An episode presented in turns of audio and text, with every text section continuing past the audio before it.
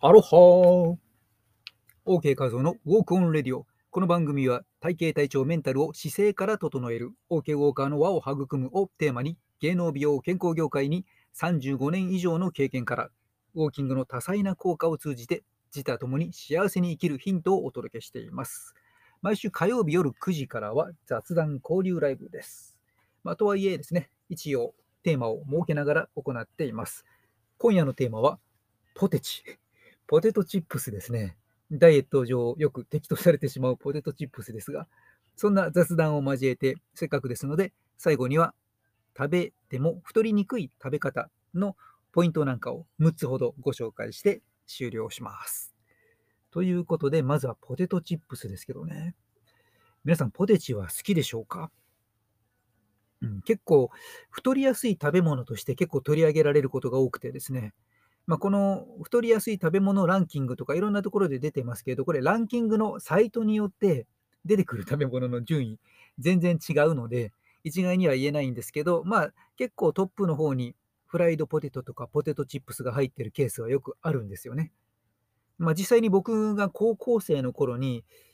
えー、肥満体の同級生がいて、彼は病院からドクターストップでポテトチップスを食べてはいけませんというですね、具体的なあの、そんな指示をされていたりしました。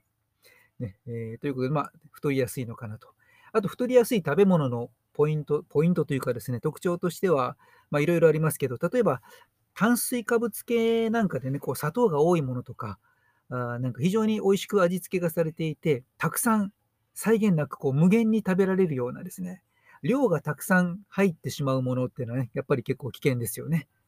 うん、ものによってはね、少しでお腹が満タンになっても、もういいやとなるものもあるんですけどね、際限なく食べて 食べられてしまうものって割と炭水化物系に多かったりしますけどね、えー、こういった糖質系を大量に入れると、やはりちょっとね、太りやすくなるので気をつけた方がいいという思います。まあ、そこでポテトチップスなんですけど、ちょっと具体的にですね、いくつかピックアップして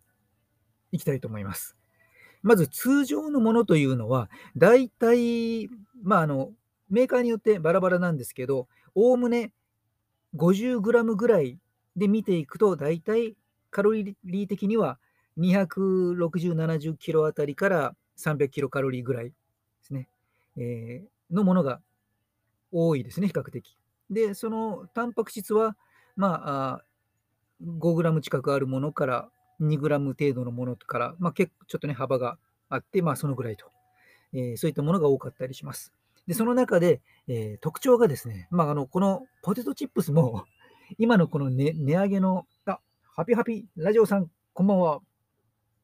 今夜はちょっとポテトチップスの話をしています。ダイエット公式がね、なぜポテチっていう感じですけどね、えー、ポテトチップスも、まあ、値上げの煽りを受けてね、量がどんどん減ったり、値上げしたり、カルビーさんも小池屋さんもね、どんどん値上げを発表したりとかなってきてますけども、このポテトチップスが、うーん、例えば、ちょっと味にこだわったのだと、ソルトフリーというね、塩分を控えめっていうところ、食塩不使用っていうのを打ち出しているメーカーさんなんかも、まあ、小池屋さんですかね、あったりもします。えー、これなんかもまあ 55g 入って298キロカロリーというね、まあ、えー、それぐらいのところですけどね、まあ、油っぽさがなくて、減塩ということで、腎臓病、高血圧の持病がある人なんかでも、まあ、比較的食べやすいですよというのが売りで出ていたりします。で、他にはですね、え、っと、うん、ちょっと変わったところでは、ピースティーのね、えー、ソルト味というね、えテイストのソルト味、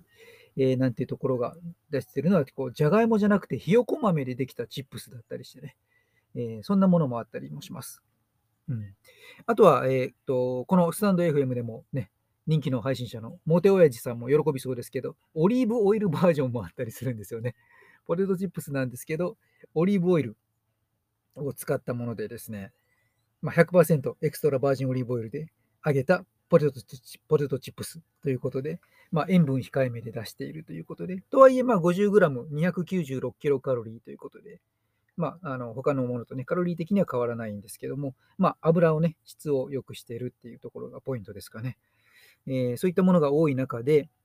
うんまあ、リセットボディということで、朝日さんからベイクドポテトというのが出ていて、これはあのダイエット向けにということで、まあ、罪悪感なく食べれますよということで出てるんですけども、確かに1袋のカロリーは60キロカロリーなんですけど、よくあるパターンで、これあの、量が少ないんですよね、1袋の。1袋が 16.5g しか入ってないということでですね。うん。一時ちょっと流行りましたけどね、ダイエットバージョンだと思って、へえと思って買ってみると、量が半分だったりとかね、なんだそりゃみたいな。うん。まあそういうパターンもありましたけど、これはまあね、ちょっと量が少ないのもあって、うん。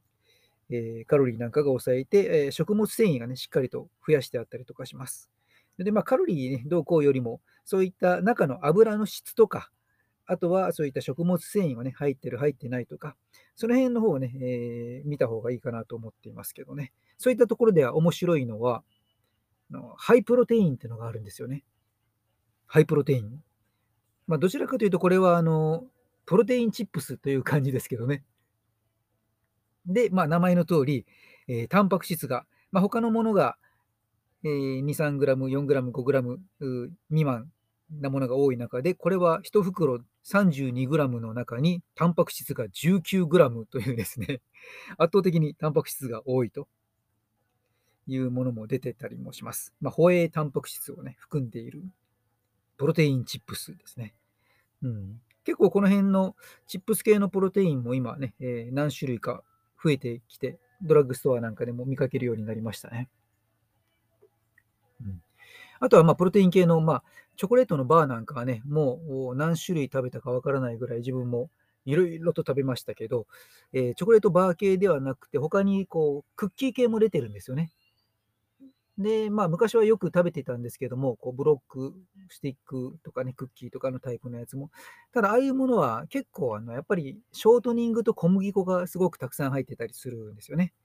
えー、なので、ねえー、最近はあまりそちら系ではなくて、チョコレート系のものを食べてますけどね。うん。で、あと、まあ、チップス系のものもどうかなと思って見てみたらですね、えー、っと、まあ、メーカーさんにもよるんでしょうけど、この間ちょっと手にしたものに関しては、うんと、ショートニングとかね、そういうのは使ってなかったですね。どうしてもクッキー系のものとかああいうものはですね、こう、サクッと、パリッと、サクッとした、えー、食感を出すためにショートニングとか入れちゃったりするんですよね。うん、まあ、体的にはあまりそういうものを取りすぎない方がいいかなということで。ということでですね、まあ、一般的には、えー、ダイエットに不向きというね、太りやすいから食べるのを控えるようにと言われがちなポテトチップスなんですけども、あえてですね、今、えー、どういうことになっているのかとちょっとね、見てみましたら、いろいろなパターンでですね、えターゲットを絞ったあところに向けたバリエーションが増えてきていたりとか、はたまたね、ポテトチップスとはもう呼べないぐらいのですね、えプロテインチップスとか、豆のひよこ豆チップスとかですね、えバリエーションも広がっているということでですね、うん、まあ、様々なものがありました。まあ、時折ね、食べたくなりますのでね、えー、というか、ちょっと連日私も食べてましたけども、うん、そんなお話をしてみました。というわけでですね、えー、最後まで聞いてくれた方にですね、まあ、せっかくなので、ね、最後にはちょっとこう、食べた時に、まあ、このポテトチップスに限らずですけど、普段の食事なんかですね、太りにくい食べ方っていうものもやっぱりあったりするので、えー、これもたくさんありますけど、今日6つ厳選してお届けしようと思います。まず、1つ目はですね、やはり、えー、もう広く知れ渡っていることですけれども、食べる順番大事ですよってね。うんまあ、よくあの、ダイエットの流行ったものに関してはね、こう、その理論が崩壊していくものとか あれはデタラメでしたとかね、いろいろあったりしますけど、この食べる順番に関してはね、もう、長くずっとね、支持されているのでね、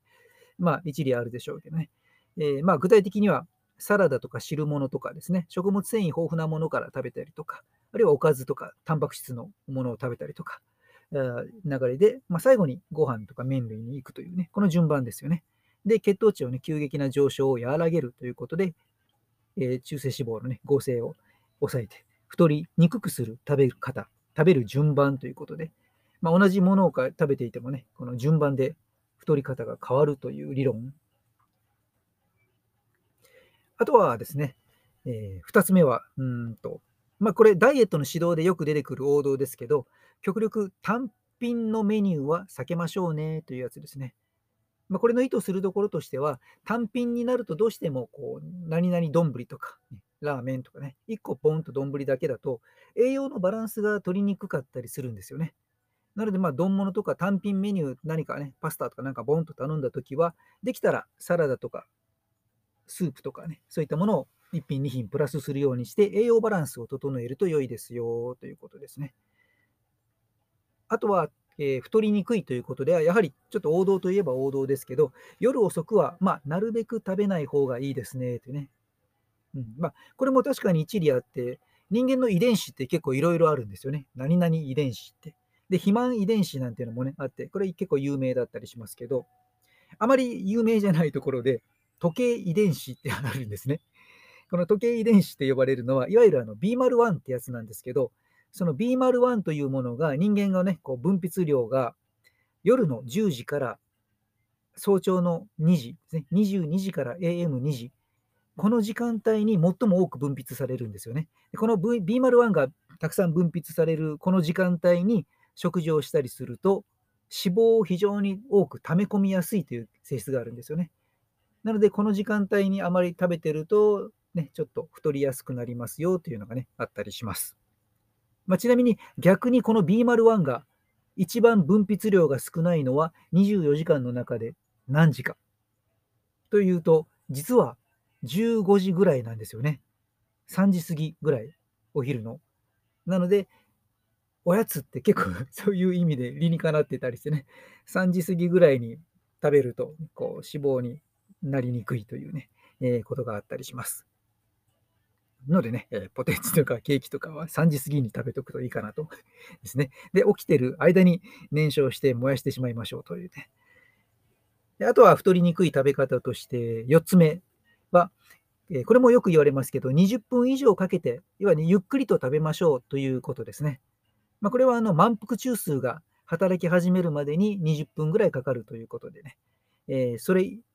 以内だとね、こう満腹中枢働く前に、うわーっと早食いの人は食べ過ぎてしまうとね、これが肥満につながるので、食べ過ぎを防ぐという意味で、満腹中枢がね、え、満帆になる、え、まあ、20分以上ね、ゆっくり食べましょうと。で、5つ目はそこにつながるんですけども、よく噛んで食べるということですね。よく噛んで食べてるうちに、まあ、時間がね、20分以上かけていくというところにつながりますけど、実はその噛むこと自体ですね、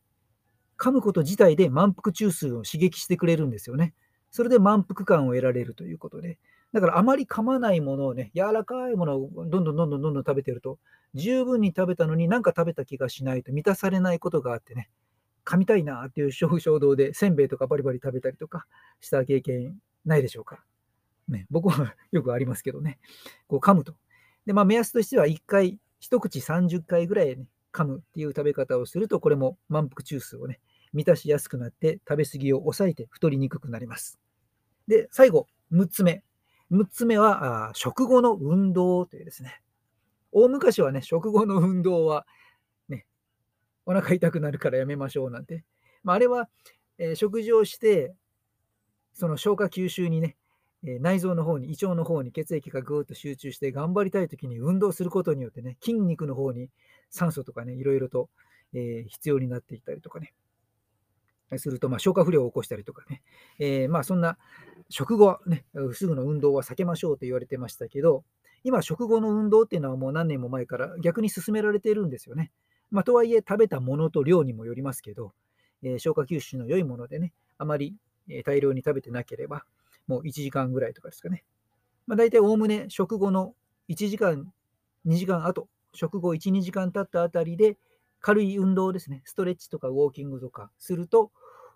血糖値の上昇をね、一番ピークになる、食後の血糖値がピークになるあたりを抑えることができるので、ね、食後の血糖値の上昇を抑えるというね、えー、一番高くなるタイミングで軽く運動することで、うんえー、肥満を予防できるというね、行い方があります。ということでですね、ちょっと6つほど同じように食べてても太りにくい食べ方がありますよということでお届けしました。